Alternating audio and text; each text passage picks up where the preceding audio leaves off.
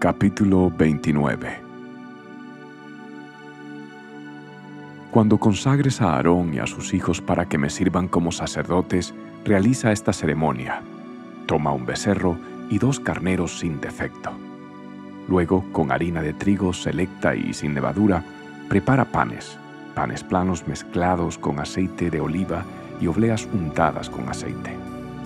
Pon todo en una sola cesta y preséntalo en la entrada del tabernáculo junto con el becerro y los dos carneros lleva a Aarón y a sus hijos a la entrada del tabernáculo y lávalos con agua.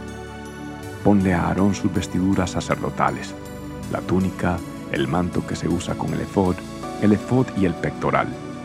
Después, ciñele la faja decorativa del efod, colócale el turbante sobre la cabeza y fija el medallón sagrado en el turbante. Luego úngelo derramando el aceite de la unción sobre su cabeza.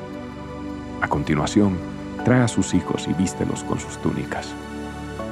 Cíñeles las fajas a Aarón y a sus hijos y colócales los gorros especiales. Entonces el derecho del sacerdocio les pertenecerá por ley para siempre. De esta manera realizarás la ordenación de Aarón y de sus hijos. Lleva el becerro a la entrada del tabernáculo donde Aarón y sus hijos pondrán sus manos sobre la cabeza del animal. Luego mata el becerro en presencia del Señor, a la entrada del tabernáculo.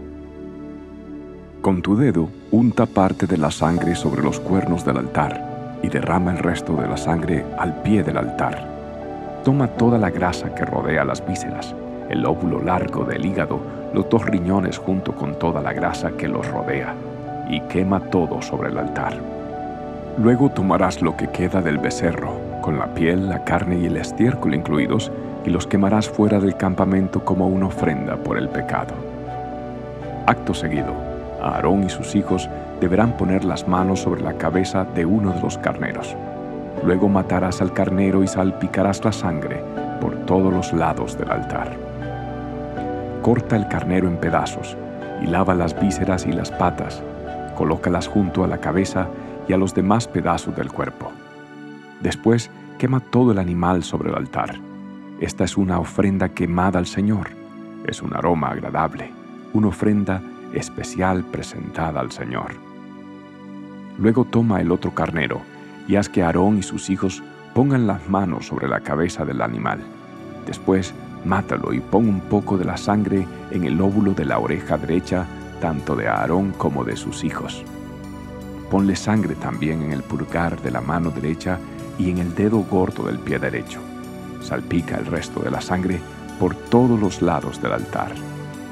Luego toma parte de la sangre del altar y parte del aceite de la unción y rocíalo sobre Aarón y sus hijos y sobre sus vestiduras. De esta manera, ellos y sus vestiduras quedarán consagrados. Como este es el carnero de la ordenación de Aarón y de sus hijos, toma la grasa del carnero que incluye la grasa de su cola gorda, la grasa que rodea las vísceras el óvulo largo del hígado y los dos riñones con toda la grasa que los rodea, junto con el muslo derecho. Luego, de la cesta con pan sin levadura que se colocó en la presencia del Señor, toma un pan redondo, un pan plano mezclado con aceite de oliva y una oblea. Pon todo esto en las manos de Aarón y de sus hijos, para que lo levanten como una ofrenda especial para el Señor. Después toma de sus manos los diferentes panes y quémalos sobre el altar junto con la ofrenda quemada. Es un aroma agradable al Señor, una ofrenda especial para Él.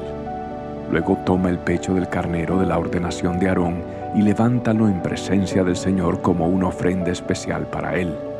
Luego, quédate con Él, pues esa será tu porción.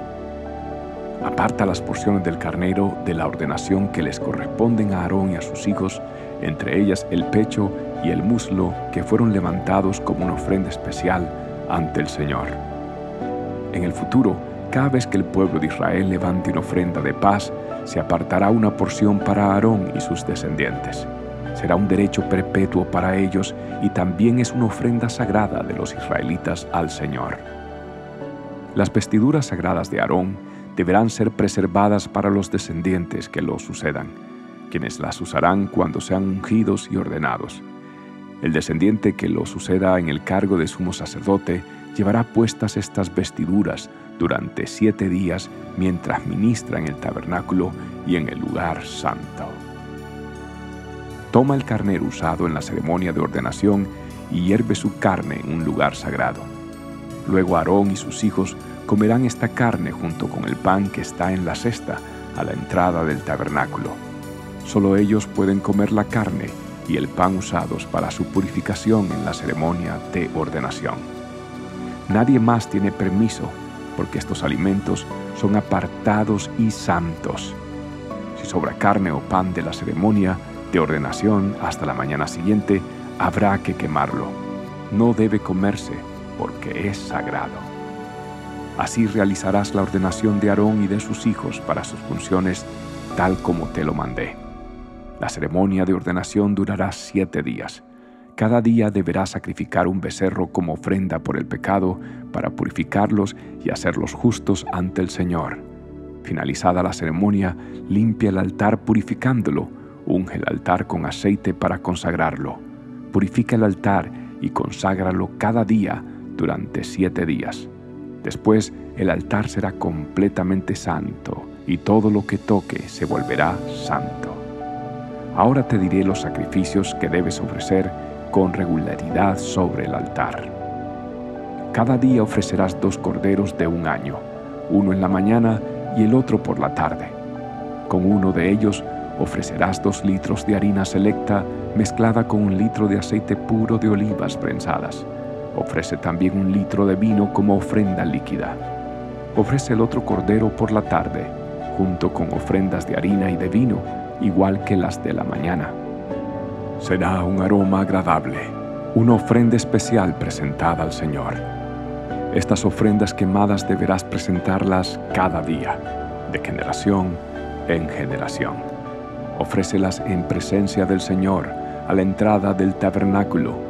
Allí me encontraré contigo y te hablaré. Me reuniré allí con el pueblo de Israel en el lugar que se hace sagrado por mi gloriosa presencia.